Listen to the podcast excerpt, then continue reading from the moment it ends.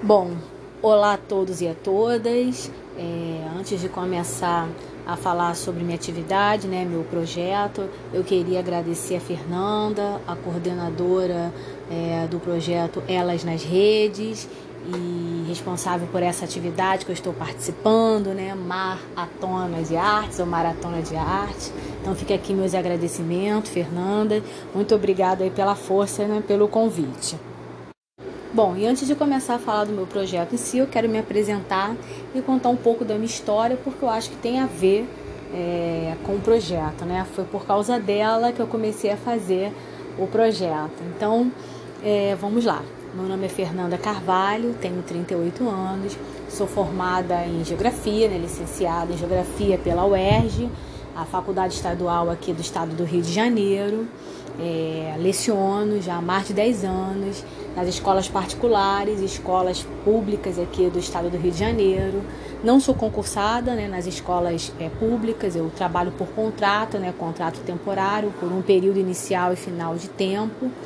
E já estou nessa luta aí, como eu disse aí, um bom tempo. Né? E como eu comecei, né, quando eu saí logo, né, saí da faculdade, eu já queria dar aula, eu já queria lecionar, saí com aquela vontade, aquele pique, né, como qualquer recém-saído da faculdade, queria colocar na prática tudo que eu aprendi lá na teoria, ver como é que era, e eu fui pegando. E antes de pegar qualquer colégio particular, eu peguei um contrato, né, foi o meu primeiro contrato, foi na, na rede estadual, né, é, aqui do Rio de Janeiro. E aí, chegando lá, é, não sei né, se vocês conhecem, mas para quem conhece já sabe como é que é o esquema. Geralmente o contratado ele é o último a pegar as turmas. Né? Então quando os professores já pegam as, pegaram as turmas e aí já pegaram as horas extras deles lá, que são as GLP, o que sobra, né, as turmas que sobram ficam para os contratados. Né? Aí o Estado libera, a Coordenadoria Estadual de Educação libera para o contrato. Então, quando eu cheguei lá, eu já sabia mais ou menos, porque eu estudei, que, poxa, né, 1004, 1014, 1015, dependendo do tamanho do colégio, tinha até 1020 e poucos, já peguei colégio assim, era aquelas turmas, né, de final. Como eles dizem, né, abre aspas, né, porque eu não considero assim, ainda mais hoje em dia. Mas, como eles dizem, né? É aquelas turmas que, tipo assim, ninguém quer porque são a, é, os piores alunos. Aqueles alunos que têm todos os problemas possíveis que você possa imaginar de aprendizado, né? É, ou estão defasados, idade série, né? A idade não condiz é, com a série que eles estão cursando seja porque possui algum tipo de deficiência intelectual, seja por motivos exteriores, é, vieram de algum risco social, é, familiares presos, eles mesmos, né? Foram ex-presos, moradores de rua, ou então é, um, tipo, um tipo de educação diferenciada, né? Vieram de algum tipo de educação diferenciada, né? Como quilombola, indígena, o próprio EJA, né? Que é educação é, de jovens e adultos, enfim é, possuíam algum tipo de problema. E ficavam, essas turmas ficavam marginalizadas no colégio e sobrava pro contratado. E eu, né, tinha que trabalhar, queria trabalhar, como dizem aí, o trampo tava aí, e eu não sou de de desistir, então corri atrás. Comecei a ler, comecei a pesquisar, correr atrás de curso, pós-graduações que pudessem né, é, é, me dar mais informações, fornecer mais informações sobre o assunto. Né? E que assunto era esse? Né? É, como educar esse tipo de aluno? que possui essa dificuldade no aprendizado, seja ela por que motivo for, né? interior exterior, a condição dele. Foi aí que eu encontrei uma pós-graduação é, na Universidade Veiga de Almeida, né, na UVA, que falava sobre isso, que o tema era isso, né? Era psicologia, é, psicopedagogia, mas também era educação inclusiva. Então no currículo tinha mais ou menos o que eu queria, né? Falava um pouquinho sobre esse tipo de educação, né? Esse tipo de alunos diferenciados e como abordar, né? Como trabalhar né, a educação com eles, né, o processo de aprendizado né, com eles. Mas é aquela coisa, teoria, teoria, prática, prática. Foi na prática mesmo, em sala de aula, que eu comecei a observar, eu comecei a colocar em prática, testar né, o que eu aprendi né, na, na, na pós-graduação e o que eu comecei também a vivenciar em sala de aula. Né? Isso serve, isso não serve, isso aqui não é para cá. E aí eu fui acumulando né, uma experiência, também fui escrevendo alguma coisa foi assunto né, da minha tese, né, do meu TCC, né, do meu trabalho de final de curso, sobre as experiências que eu tive em sala de aula, né, o que deu certo, o que deu errado. Só que no meio né, dessa pós-graduação, eu, eu sou assim, eu sou inconstante, eu acho que eu posso fazer mais, e aí eu pensei, poxa, é, vou tentar, é, além da, é, do meu trabalho, em si, né, a sala de aula, correr atrás de algum órgão, uma ONG, instituição, que eu possa ter mais liberdade para colocar mais, né, para trabalhar mais profundo essa, essa minha ideia, né, essas ideias que eu tive de, de metodologia, métodos e atividades para auxiliar nesse tipo de aluno, né, que tem dificuldade no aprendizado. E aí que eu encontrei uma professora, né, que agradeço ela até hoje, que me indicou o NAIR, que é uma instituição né, que atende, que acolhe pessoas com algum tipo de deficiência intelectual lá na cidade de Maricá, aqui também no estado do Rio de Janeiro. E lá, é, nesse NAIR, né, nesse local, eu pude trabalhar mais profundamente meu método, porque ali só se encontravam, só né, se encontram, no caso, no presente, é, pessoas que têm algum tipo de deficiência intelectual, né? seja de leve a moderada e até algumas que sejam mais profundas. Então ali não eram pessoas que tinham é, problemas de aprendizagem é, somente por coisas é, interiores a elas, né? Ou exteriores. Era interiores e exteriores, que ali tinham deficiente, né? Tem, né? Deficiente, é, pessoa com algum tipo de deficiência intelectual que Além disso, ainda estava em risco social. Além disso, é, de ser deficiência intelectual, tinha algum problema de. vieram de um tipo de, de educação diferenciada, como EJA, entendeu? Então não era ou, era E. E, e aí sim que eu tive meu desafio. Foi aí que surgiu o projeto. O nome do projeto que eu dei ou da atividade é Educar com Arte. Tá? Eu sou a idealizadora e a coordenadora e, e a recepcionista e atendente. Eu sou tudo do projeto. Né? Eu costumo dizer que é um voo solo, né? É eu que faço tudo. Ainda assim, né? É, que eu estou muito no início ainda. Então eu me denomino tipo uma oficineira, né? Mais do que líder de ONG, coordenadora de projeto, tipo uma oficineira. Eu achei que esse conceito caberia mais à atividade que eu faço.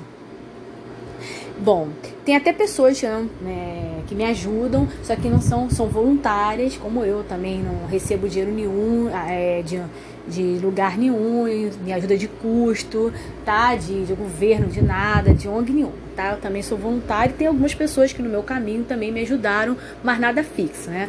É, trabalhante atuante aí nesses 3, 4 anos, só eu mesmo. Esse projeto, ele tem como objetivo é, oferecer métodos, metodologias e atividade para qualquer tipo de pessoa que tem é, dificuldade no aprendizado, né? seja ela por que motivo for é, é, interior, exterior a ela, como disse anteriormente, né? Ou porque possui algum tipo de deficiência intelectual, ou porque está defasado, né? A idade séria por algum motivo exterior a ela, é, como moradores de rua, etc, etc. E já assim vai. Ou os dois, né? E ou. São atividades que eu bolei, né, né, nesses anos, né, na minha pouca experiência aí como professora, que ajudavam e melhoravam e muito é, o aprendizado desses alunos com esses problemas de, de, de defaz, é, dificuldade no aprendizado. Então, tem vários exemplos disso. Hoje, atualmente, eu estou fazendo esse projeto no Nair. Ainda faço, já estou lá há mais de quatro anos e meio. E lá o objetivo é, central, né, porque a maioria das pessoas que eu estou trabalhando é com ensino fundamental. Então o projeto é voltado todo para exercícios, é, conteúdo de ensino fundamental. E eu costumo a, a dar um exemplo muito interessante para as pessoas entenderem melhor é, o projeto. Acho legal né, o visual para você entender, é que tem um jogo que a gente sempre faz, que sempre dá certo e é muito popular, que é o jogo Caça-Tesouro. Né? Esse jogo de caça ao tesouro é mais ou menos o seguinte: a gente esconde um tesouro, dá um mapa com algumas coordenadas básicas para os alunos chegarem e falar, ó, oh, é 10 passos para a direita, 10 passos para a esquerda, 5 para trás, 5 para frente, enfim. Nessa brincadeira, além de se divertir, né, a gente com certeza né, desconstrói todo o espaço da sala de aula, né, tira a cadeira, é, eles trabalham com a decoração, então a pintura, a brincadeira de você fazer né, o, a caixa de tesouros, tesouros, né, essa arte toda é com ele. Né? Então, além de, de, dessa parte, né, a gente também trabalha números, caso que eu falei, educação fundamental. Então a gente trabalha contagem de número de 1 até 50, é, números vizinhos, trabalha com noção de direção, direita, esquerda, atrás, frente, que é muito importante é, para criança ou para pessoas né, que têm algum tipo de deficiência intelectual, né, que tem a mentalidade é, de criança, né, cognitivo de criança, né, de, de, de 8, 7 anos também, que seriam é, trabalhado esse tipo de, de teoria, esse tipo de ideia. A gente consegue nessa brincadeira unir isso tudo e os resultados são surpreendentes, né? É visível a melhoria no aprendizado é, da matemática, da geografia, das ciências, do português e até da autonomia na vida deles. Eu tenho retorno, né? Eu tenho feedback dos pais, até porque esse meu projeto também trabalha muito em conjunto, nada individual, tá? Apesar de estar no voo solo, o trabalho em si precisa, né, dessa união, dessa participação de todos, então não só dos alunos, os alunos têm que aderir ao projeto, né, têm que querer fazer, né, é, a escola, o instituto, os pais, a sociedade, enfim. E todos eles me trazem um feedback e o retorno é né, o maravilhoso. Todos eles dizem que melhoraram muito nas atividades é, cotidianas em si, desde ficar mais atento a uma leitura, às vezes, de uma receita, porque ali tem muitas senhoras, é, de um bolo, de atravessar a rua, a, volta a falar, né, a matemática, o português, as ciências né, básicas em si. Então, então tenha certeza que o projeto é, deu certo, né? Está dando certo, né? Isso é muito importante. Não adianta nada você ter só a ideia e colocar em prática, mas aí não ter o retorno, né? O bom é quando você tem tudo, colocou a ideia, fez a ideia, colocou em prática e foi exatamente, não, foi até muito mais do que você esperava. Né? O retorno é muito positivo. Bom, e como esse projeto é feito? Eu quis ilustrar primeiro com exemplos para poder entender, né? Agora eu vou tentar explicar teoricamente. Eu coloquei o conteúdo, né? Mas coloquei o conteúdo trabalhado com a arte, tá? É, mas, Fernanda, é, o conteúdo com arte já não tem na escola, tem disciplina, né? Matemática e português, mas também tem disciplina artística. Não, ele não é complementar como é na escola regular, na educação regular, desculpa. É uma coisa junta, uma coisa única, é uma coisa só. Eu trabalho a educação com a arte entendeu? É 80%, né? Não posso falar 100%, que tem matérias que não dá para fazer totalmente assim, mas 80% eu trabalho artisticamente.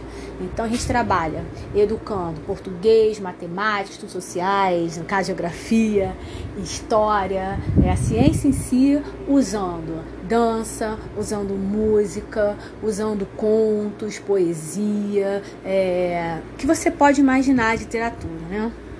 de arte, né? Desde escultura ao teatro. E é esse que é o diferencial, esse que é o ponto, eu acho, diferencial nesse meu projeto. Claro, é, sempre com uma teoria é, crítica, né? eu sou Paulo, eu sou Paulo Freiriana, como dizem, sempre que mistura teoria na prática, é, com uma sempre né, utilizando uma educação crítica, uma educação inclusiva e uma educação universal. Isso aí tem que deixar bem claro. Acho que se fosse outra não daria tão certo. Unidos a uma metodologia de ensino de EJA, que tem seu diferencial, porque ali a maioria são adultos, são maiores de idade, porém com essa sensibilidade da educação, né, somada, né, com a educação é, especial no sentido de pessoas, né, que possuem algum tipo de deficiência intelectual. Então é um somatório dessas três coisas. E juntando tudo isso, eu consegui resumir em oficinas que apresentam né, prática, metodologias, atividades, teoria também, que explicam né, dessa maneira, né, educando com arte, como fazer, né, usando essa metodologia, o aluno aprender melhor, com qualidade, até mais rápido. Que pode ser aplicada para qualquer aluno da escola regular. Porém, ela é o foco, o foco dela é para esse tipo de aluno que tem dificuldade no aprendizado, né? Esse tipo de aluno foi o, a minha experiência que eu tive. A, esse tipo de metodologia dá um resultado maravilhoso. Hoje, como dito anteriormente, eu continuo atuando lá no Instituto Naí de Maricá, é, sou professora né, de Geografia no Estado, também faço essa metodologia quando eu posso nas escolas regulares, particulares né, e pública. Só que a gente sabe que esse tipo de liberdade é, que eu tenho lá no instituto eu não teria, porque as escolas né, regulares têm as suas burocracias, suas agendas, entendeu? Que vem às vezes é, lá dos, é, da federação, do estado, enfim, que tem que ser cumprido. Então não posso ter essa flexibilidade, essa elasticidade de às vezes para você é, aplicar esse método, você às vezes tem que dar um conteúdo, mas às vezes não pode dar outro, não pode seguir tipo a cronologia, né, que a escola te dá. Então tem que ter uma certa liberdade para você montar é, a sua série de, de, de, conteúdo que seria mais adequado àquela turma, né, aquele ambiente. Então eu aplico sim nas escolas, mas é, eu me foco mesmo nessa aplicação desse método no NAI, nas instituições. E continuo, né, também é, aprendendo, é, continuo fazendo meus cursos, minhas pós-graduações e faço um trabalho com uma professora que trabalha também com métodos educativos na, na psicologia, na psicanálise.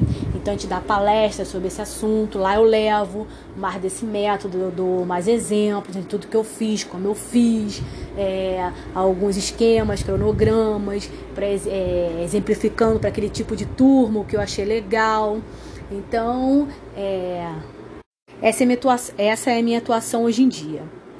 E o futuro do projeto? Bom, o futuro do projeto eu espero que seja daqui para frente, né? É por isso um dos motivos que eu me inscrevi né, no Fórum Social Mundial, que eu quero agora colocar tudo que, que eu fiz para o mundo. Né? Eu acho que a gente aprende não para guardar o, o, aprendizado, né? Mas para passar, para passar o mundo. E aí esse é o objetivo. Eu espero que não só passar o que eu aprendi, mas também é, ter a troca, né? Pessoas também possam me procurar depois disso para dizer que também fez isso nos lugares que ela mora, no colégio que eles moram, deu super certo, a gente poder trocar, poxa, as ideias, então é, vou fazer também, faz dessa maneira, é, poder também é, ensinar, mas aprender também. Então espero é, o futuro do projeto isso, né? Quero muitos retornos, tá? é por isso que, concluindo, é, eu quero deixar meus contatos, tá? É, volto a falar, meu nome é Fernanda Carvalho, meu e-mail é F, tá? De Fernanda, Marins C, tá? É F M A R I N S C arroba gmail.com e aí você pode através desse contato, me procurar, dizer o que vocês acharam. E vocês conhecem pessoas que também fazem a mesma coisa que eu. E eu adoraria conhecer essas pessoas, o projeto dessas pessoas também, para somar com o meu. Entendeu? É, quero colocar em prática esse tipo de projeto também. É, vamos trocar ideia, me ajuda, enfim. Esse contato que eu deixei é para isso, tá? Bom, é, espero ter cumprido a minha missão. Espero ter atingido né, o objetivo do que me, propus, né, me propuseram a fazer. E estamos aí. Aguardando futuros e-mails com retorno do, do que vocês acharam, tá? Então, obrigadão aí a todos e a todas. Beijo.